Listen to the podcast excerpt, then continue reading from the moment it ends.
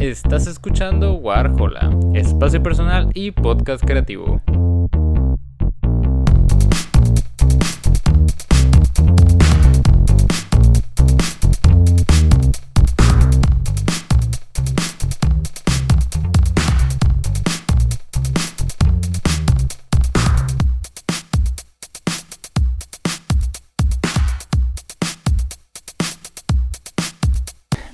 Buenas a todos, bienvenidos a un nuevo episodio de Warhola.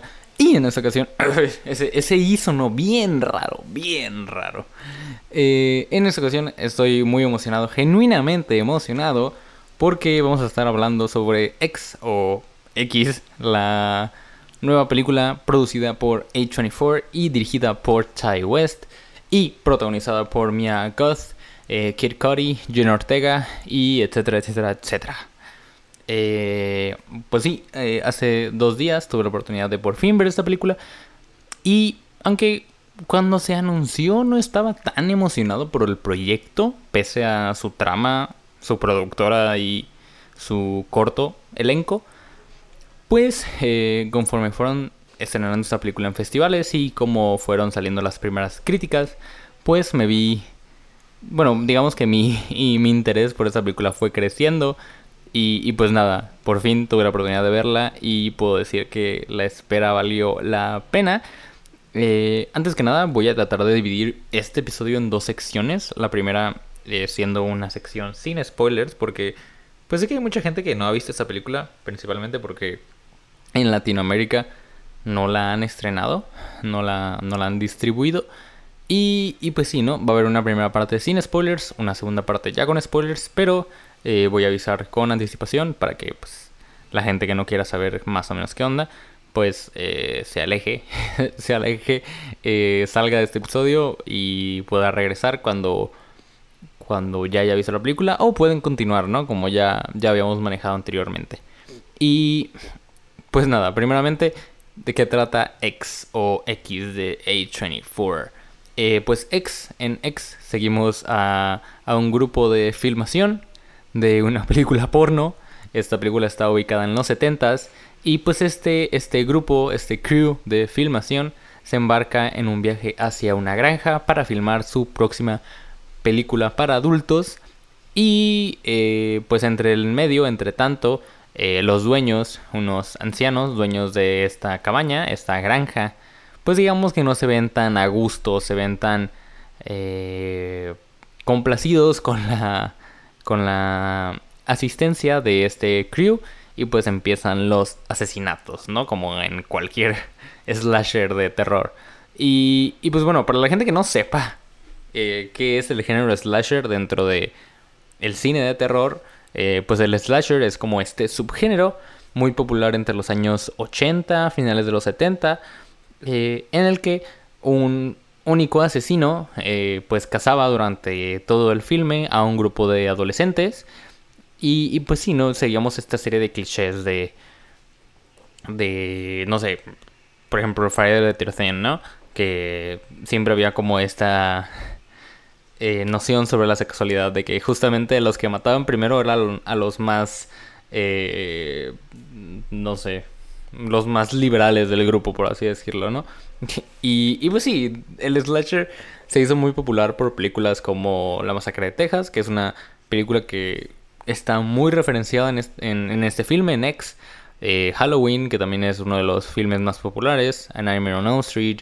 Eh, Friday the 13 Y pues bueno, un centenar de secuelas y, y filmes de esta índole, ¿no? Y la verdad, como digo, al inicio no me veía tan interesado por esa película Principalmente porque hace mucho que no tenemos algo nuevo dentro de este subgénero, ¿no? Yo creo que lo último realmente innovador fue Scream, una película que de hecho también dirigió Wes Craven, el director de la primera película de Pesadilla en la calle Elm. Y, justamente esta película ya, ya de los de mediados de los 90 ya no seguía tanto el, el estilo clásico de los slashers, sino que se burlaba de él, ¿no? Yo creo que fue algo que que fue lo justamente lo innovador de Scream, que se burlaba del género mismo. Posteriormente, pues la, misma saga cayó en estos clichés de las secuelas innecesarias, pero pues teniendo esa referencia de que lo último nuevo y realmente refrescante dentro del subgénero fue de mediados de los 90, pues es, es curioso y es un poco extraño ver que alguien pues quiera entrar ¿no? de nuevo a ese subgénero ya en mediados de los 2020, ¿no? Entonces, pues sí, pero eh, había leído por ahí que Ty West, el director, pues ya lleva buen tiempo dentro del, del, género de terror. No tal cual en el slasher, pero sí en el género de terror. Y, y, pues eso me dio cierta calma, ¿no? Entonces, y pues bueno, también el hecho de que fue producida por A24, que justamente fue algo que me llamó mucho la atención, porque A24 no es de hacer terror tan... Eh, como tan clásico. O sea, yo creo que A24 ha sido uno de los pilares del cine de terror moderno en el sentido de ser eh, de presentar generalmente propuestas nuevas y jugar con este género, ¿no? O sea, por ejemplo, Midsommar, que teníamos, si bien era una película de terror, pues no teníamos prácticamente escenas de terror en la noche, ¿no? Que también fue algo de lo que hizo uso el marketing de la película. Eh, no sé, Hereditary, eh, The Witch, The Lighthouse, que manejaba más un, un terror psicológico, un terror mitológico, un terror más complejo, más abstracto, pues es, curioso que la misma productora haya aceptado y haya querido producir un proyecto más gráfico, más, más clásico y más de una estructura ya establecida como lo es el slasher, ¿no? Porque, como digo, pues es, un género que conforme fue, fueron pasando los años, se fue haciendo como más estricto y, y más predecible sobre todo, ¿no? O sea, teníamos este pues ya sabíamos qué esperar, ¿no? O sea, el hecho de, los clichés que también aquí aparecen un poquito. Por ejemplo, en los personajes. tenemos aquí, por ejemplo, un afroamericano que generalmente en el slasher clásico pues era el primero que se moría. El, el comic relief, este personaje que generalmente haciendo, está haciendo chistes, también muere. Eh, el personaje de la rubia, que también suele ser un personaje bastante medio silly, medio tonto, que también muere. Eh, no sé, o sea, ese tipo de estereotipos en el cine de terror, ¿no? Y, y si bien aquí aparecen, creo que el acierto que tiene esta película es que no, no es tanto el hecho de que se burle de ellos, sino que sabe aprovecharlo. Me dio mucho la, la sensación a, como lo que hace Cabin in the Woods. Que Cabin in the Woods es más como una, una forma de aprovecharse los clichés del cine, de, del cine de terror en general. Pero aquí nada más pues recaemos en el cine slasher, ¿no? Eh, cuando empecé ya a ver esta película, cuando pasé el primer tramo, la verdad es que no estaba como tan interesado. O sea, eh, durante la primera mitad de la película, pues tenemos la introducción de los personajes. Conocemos a Mia Goth, esta eh, wannabe de, de, actriz porno, que tiene como esta, este monólogo interno, ¿no? De querer ser una estrella. Conocemos al resto del crew. Tenemos aquí también el, el cliché del, del niño bueno de lentes. Tenemos el cliché de. de como también su contraparte femenina, ¿no? La, la niña. El buena, no sé. E, era un cliché de los slashers muy extraño. Como digo, el personaje afroamericano, el personaje rubio, etcétera, etcétera, etcétera. Y, y cuando por fin la película llega a la granja, pues se nos presentan a, a los villanos. Pero lo que, lo que aquí fue bastante interesante y lo que yo creo que a partir de aquí fue donde empecé a notar que la película era diferente y que íbamos para un lado muy distinto, era el hecho de que hay, hay un trasfondo, güey. o, sea, perdón a la gente que escuche esto no le gusta, no le gusta que le digan, güey. Pero hay, hay un trasfondo, o sea, justamente los villanos, antes de que empiecen su propia matanza, hay un trasfondo y los llegamos a conocer un poquito más, ¿no? O sea, llegamos a saber el por qué están en el punto en el que están, eh, conocemos un poquito de su pasado, conocemos cuál es como la conexión que ellos tienen con nuestros protagonistas, especialmente con el personaje de Maxine, del personaje de, Mia Goth. Y, y eso me gustó mucho porque, como digo, en el slasher clásico, y todo tomándolo desde referencia del slasher clásico, esto no existía. O sea, tú veías The Texas Chainsaw Massacre o La Masacre de Texas y o sea, no te importaba cuál era el trasfondo de esta familia caníbal, o sea, detrás de esta familia caníbal, sino simplemente el hecho de ver que mataran, el, entretenimiento detrás, ¿no? Y también la película nunca se daba como la, el tiempo y no le tomaba importancia a darle un trasfondo a estos personajes y decir, oye, pues ¿por qué mata, no? como que simplemente asumían de que, pues, güey, están locos. O sea, necesitas eh, una explicación más allá de eso. Eh, pues bueno, Freddy Krueger sí tenía una, una eh, un trasfondo, por así decirlo, pero pues el güey era un cabrón. Y, y, fuera de eso, pues por ejemplo Michael Myers o Jason Borges, pues no tenían un trasfondo tal cual, o sea, eran personajes dañados mentalmente y esa era la manera de los, de los guionistas de resolver este, este problema, ¿no? De, pues, ¿por qué matan? Pues, es que están malitos, güey. Y, aquí no, o sea, sí, los personajes, los villanos están malitos, pero, pero hay un trasfondo detrás y, y, llegas a conocer un poquito de sus razones para hacer de esta manera. Y eso me gustó mucho, el hecho de justamente tomarse este tiempo y, y, que, sea algo que afecta a la película y que le da un peso diferente, ¿no? Porque pues la película en realidad no es larga, dura alrededor de hora 40, lo, voy a decirlo, lo más o menos estándar dentro de una película de terror. Entonces que se le dedicara el tiempo a esto me gustó mucho, ¿no? También, eh, siguiendo hablando, continuando, continuando hablando, es que siento que suena raro. Pero siguiendo con esa primera mitad de la película, pues tenemos una presentación, yo creo que enorme de... Pues no, de, no de escenas de sexo, sí las hay, pero yo creo que es más un derroche de sensualidad, por así decirlo, ¿no? Que también regreso a esto. Era algo muy presente en las películas slashers de los 80.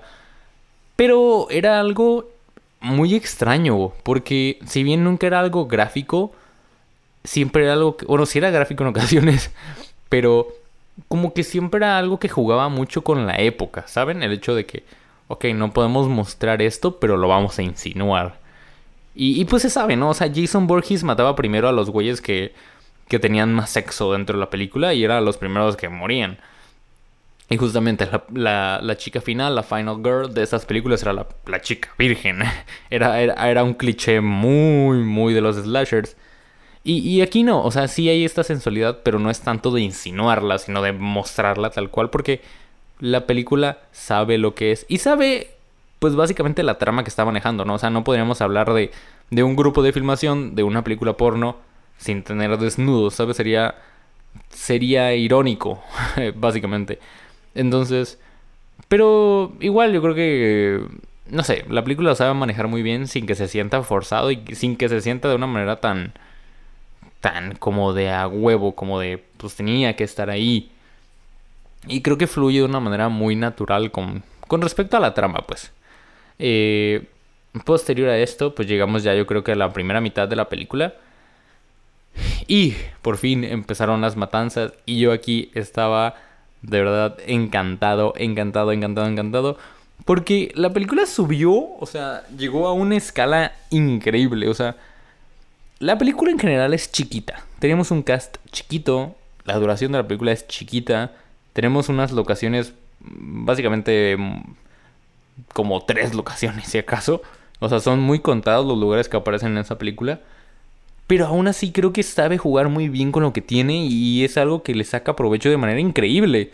O sea, eh, todos los personajes tienen como una un carisma y una personalidad tan marcada que incluso verlos interactuar y verlos eh, pues con sus respectivos momentos de terror es, es, divertido y es diferente, ¿saben? O sea, la película es muy imaginativa en ese sentido. Eh, con respecto a las muertes, como digo, si bien estamos restringidos por el hecho de que es un lugar tan pequeño, la película sabe aprovechar esos lugares y sabe ir metiendo de poquito en poquito guiños de, ah, pues güey, podemos aprovechar esto, podemos usar esto, podemos matar a alguien de esta manera. Es, bastante imaginativo en ese sentido. Y, no sé si sea algo del director, porque si bien he leído que Chai West eh, ya es eh, un director bastante, pues no de renombre, pero sí ya de muy de nicho dentro del cine de terror pues es esto es lo primero que veo yo de él y creo que es lo primero que él aborda dentro del género slasher. Entonces, pues me pareció un, guiño bastante entretenido eso, ¿no? O sea, que, que, no cae como en algo tedioso, sino que siempre hay, hay, una manera de sacarle la vuelta y ser bastante imaginativo con respecto a las, a las muertes. Eh, creo que, no sé si ya sea el momento de hablar con spoilers, pero pues antes de entrar disfruté mucho el resto de la película. O sea, tiene un. La película maneja un humor bastante. Medio humor negro, medio. No sé, no es complicado, pero. Es un humor medio bastante inteligente. O sea, hay una manera de. Como digo, de aprovechar los recursos. Que, que es muy interesante. Y, pues no sé, hay. Hay cosas que me dieron risa por el simple hecho de que son, son graciosas. Y, y está muy bueno eso. Eh, en esta película creo que no lo había notado y lo, me di cuenta muy tarde en la, dentro de la película. Mia Goth interpreta tanto a la protagonista como a la villana, a esta Pearl.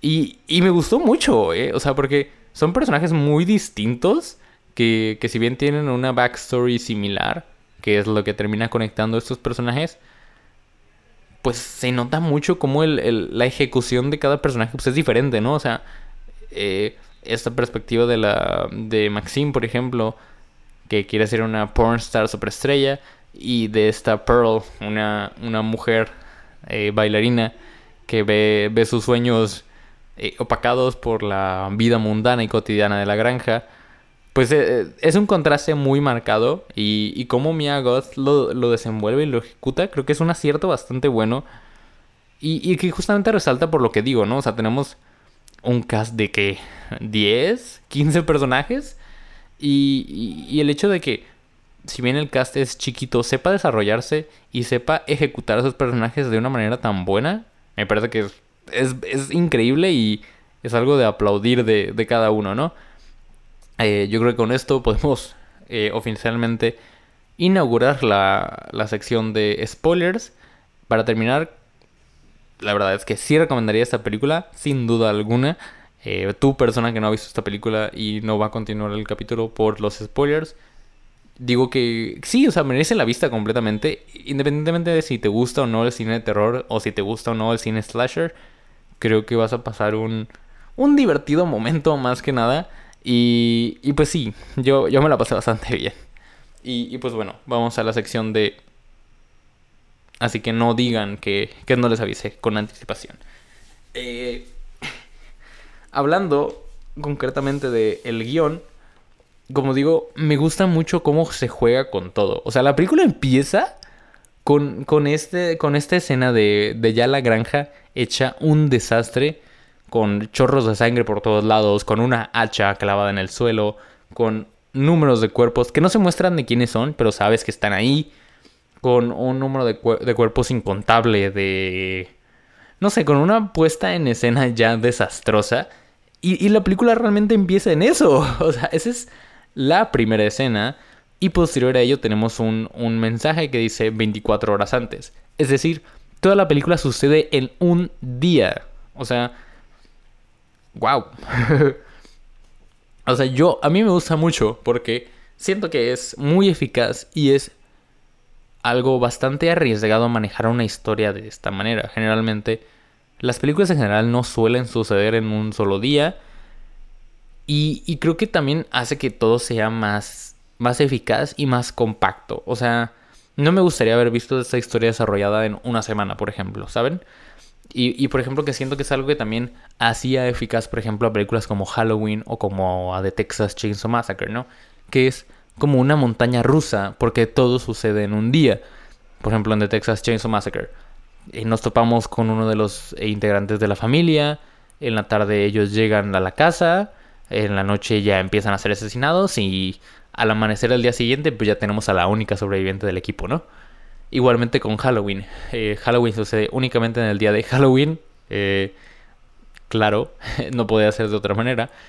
Y, igual sucede desde la tarde, en la noche tenemos los primeros asesinatos, hasta la mañana del día siguiente, ¿no? Entonces creo que el hecho de, esto, creo que, como digo, le suma un peso bastante grande a la película. Y, hace que todo funcione muchísimo mejor y de una manera tan sutil, pero, pero no acelerada, ¿no? Ni acelerada ni lenta, sobre todo, porque pues no podríamos tener una película de terror lenta con, con estos tipos de, de historia y de personajes, ¿no? Voy a proceder a tomar café. Esto se volvió un ASMR. Y, y sí, me, me, gustó mucho eso. Ese, ese inicio. Y, y como digo, me gustó el trasfondo, el hecho de conectar, de hilar de alguna manera a nuestra protagonista con nuestra villana. Y es algo que la verdad no, no habría visto venir. O sea, como digo, no se suele hacer esto de, de darle un trasfondo, como de darle una explicación o de darle un background, una backstory a nuestros villanos. Y, y si bien no es algo que toma tanto tiempo, es, es, una escena sencilla, es una escena que, una escena que no dura realmente mucho, le suma bastante al hecho de darle peso a los personajes. Y, es algo que con respecto, o sea, conforme avanza la película le va dando todavía más peso llegando a una de las escenas de sexo más bizarras, cerdas, asquerosas que he visto este año. Y, no sé, o sea, no, necesitaba ver eso, ¿verdad? Ty West, quiero decirte concretamente, sinceramente, con todo respeto, que no necesitaba ver eso, pero pues no le resta el cariño que le agarré a tu película, ¿no? Eh, esa escena de sexo bizarrona. Ay, no. Este. Y y pues bueno, ese, ese hecho me gustó bastante. Y... Wow, con las muertes. O sea, tenemos muertes bastante imaginativas. O sea, hay una persona que se muere porque le clavan un tridente, güey. En los ojos. O sea, en los ojos. Y o sea, sé que suena raro cómo lo explico, como que realmente me fascinara. Pero, o sea, eh, hay una imaginación detrás muy cabrona. Porque como digo, tienes un set y tienes una locación que no te da para mucho. O sea, por ejemplo, en una parte se introduce que hay un lago y hay cocodrilo dentro del lago, ¿no? Y o sea, uno denota desde lejos el hecho de cómo van a tratar de utilizarlos, pero cuando sucede, pues no te esperas que sea así y, es una manera tan original y es una manera tan... Tan, o sea, con tanta seguridad el cómo lo hacen, que, que se siente genuino y se siente original sobre todo, sobre, todo original. Eh, como digo, hay, una persona que muere por un tridente, a, una la matan con un escopetazo y es, es, es justamente esto, o sea, son quizás las ideas muy predecibles, pero cuando suceden hay algo, hay algo diferente que hace que, que justamente no caigan en esto, en lo predecible. Y, como decía anteriormente, hay un cliché en específico con eh, pues los slashers, que es el término de la Final Girl. ¿Qué es la Final Girl? La Final Girl es, pues siempre generalmente tenemos un grupo de adolescentes y pues siempre hay como el estereotipo, ¿no? De la, de la niña buena, que es tranquila, que... Ajá, básicamente. Y pues justamente, generalmente este personaje era el único que sobrevivía del grupo. Y cuando empezaban a hacer esta serie de secuelas, pues generalmente era la, la que terminaba convirtiéndose en la Scream Queen, ¿saben? O sea, un personaje que ya terminaba siendo perseguida por nuestro villano. Irrepetibles secuelas, como pasó, por ejemplo, con, con Halloween, ¿no? Que olvidé el nombre de la actriz, pero pues ella lleva repitiendo ese papel durante casi dos décadas. Eh, con Friday the 13 es algo parecido. Y pues con Scream ni se diga, ¿no? Tenemos la misma protagonista desde la primera película, básicamente.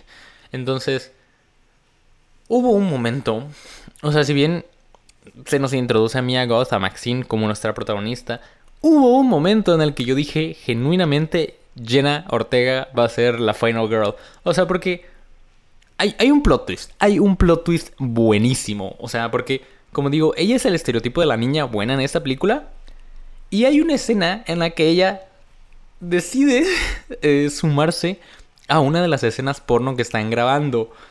Y, y, tú te quedas como de, güey, ¿qué? O sea, no era nuestra niña buena. Y eso me gustó mucho porque es un plot twist de...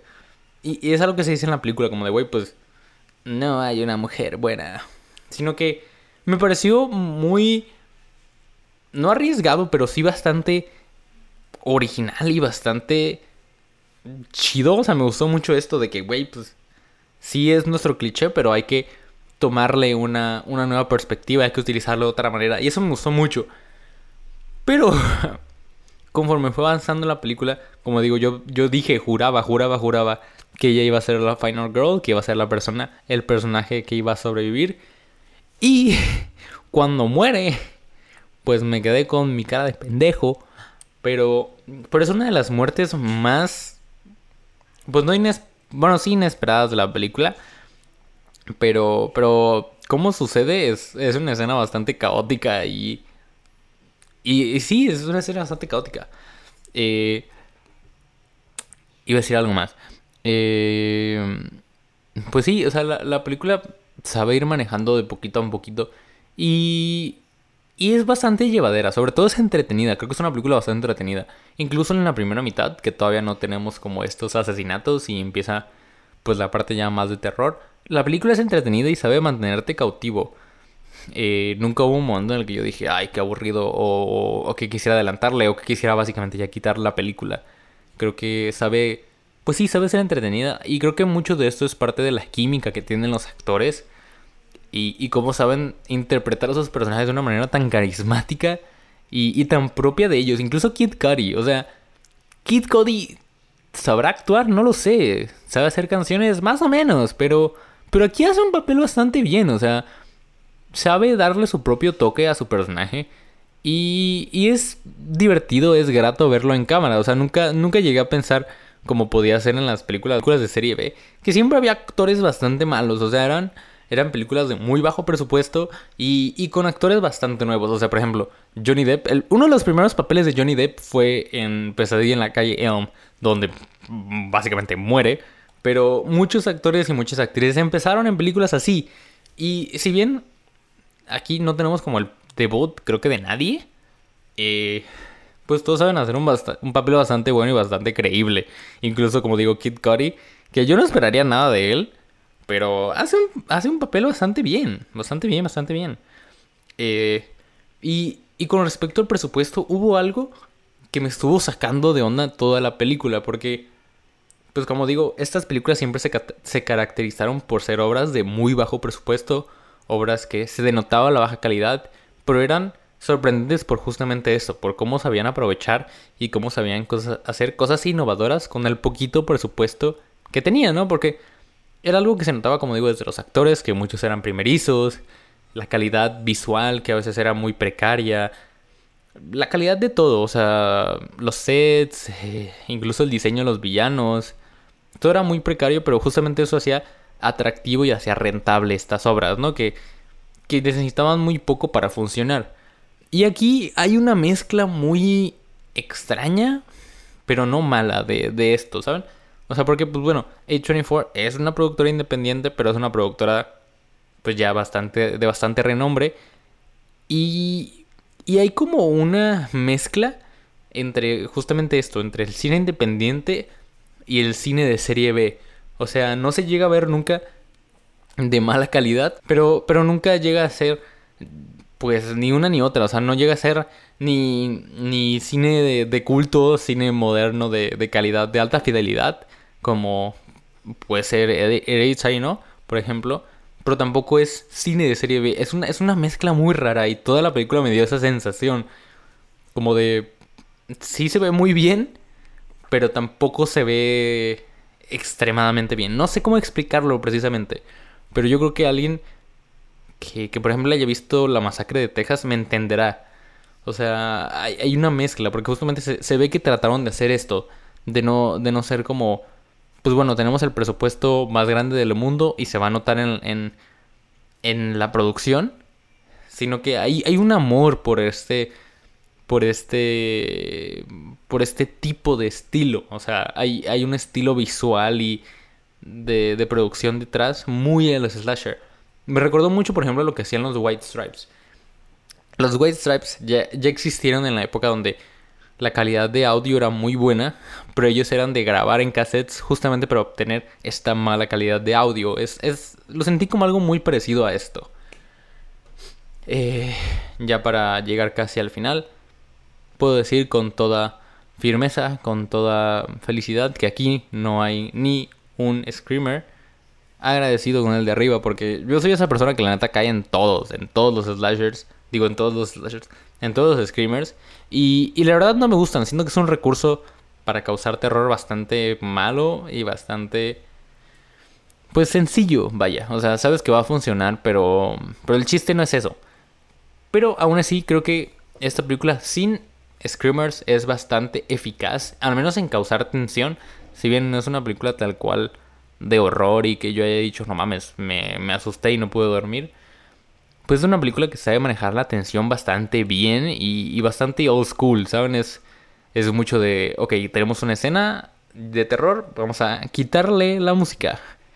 Y, eso me gusta mucho, ¿saben? Se nota mucho que, que Ty West es un amante de este cine y, y que sabe cómo se hacen las cosas, pero no, no las replica, ¿no? O sea, sabe las bases, pero sabe usarlas a su manera y es algo que yo aprecié mucho. Y sobre todo aprecié esto, ¿no? Como digo, a mí no me gustan los screamers y el hecho de no tenerlos creo que es un punto a favor de la película y que le da justamente esta originalidad de la que hablábamos hace rato. Y y pues nada, ¿qué más puedo decir de X? Creo que es, una de las propuestas más interesantes que hemos tenido en los últimos meses con respecto al cine de terror. Y, con respecto justamente, como digo, al cine de terror más clásico que, que pues ya no se suele hacer. O sea, prefiero, yo creo que preferiría mil veces tener más de estas propuestas a tener más secuelas de Halloween. Entonces, sí, bien por A24, bien por Chai West. Y bien por todos los involucrados. Mia Goth, como digo, hace un papel bastante bueno, tanto como villana como como protagonista. Y, y la película tiene sus momentazos. O sea, hay un monólogo para el final de la película que es increíble y queda de una manera genial. Y, no sé, de verdad, pasé un muy buen rato viendo esta película, me divertí mucho. Como digo, es muy, es muy imaginativa, es bastante graciosa. Y, bastante inteligente con cómo maneja su terror, cómo maneja sus personajes y cómo maneja, pues básicamente su propuesta, ¿no? Eh, aparentemente vamos a tener una precuela con respecto al personaje de Pearl, que según leí por ahí ya está grabada. Así que pues vemos, ¿no? ¿Qué, qué pasa al respecto? Eh, llegando otra vez a, a las palabras, a la cuestión sencilla, ¿recomendaría esa película? La verdad es que sí, yo creo que independientemente de si te gusta o no el cine de terror, puedes disfrutar de esa película. Y, y como digo, es al menos una obra entretenida, bastante fresca, eh, pese a ser de un subgénero ya bastante anticuado. Entonces, bien por todos. Y, y pues nada, recomiendo X totalmente. Probablemente sea una de esas películas que quizás en un futuro se vuelvan de culto, veremos, pero al menos puedo decir que ha sido de las propuestas favoritas que he visto este 2022. Y pues nada, nos vemos en el siguiente episodio. Si ya vieron esta película, cuéntenme qué tal, qué les pareció. Y, pues nada, nos vemos en el siguiente episodio de Warhola. Y hasta luego. Bye bye. Gracias por escuchar este episodio de Warhola. No olvides seguirnos en Instagram como WarholaMX y si el proyecto es de tu y quisieras apoyarlo, también contamos con Patreon. Una vez más, muchas gracias por escuchar y nos vemos en el siguiente episodio. Bye bye.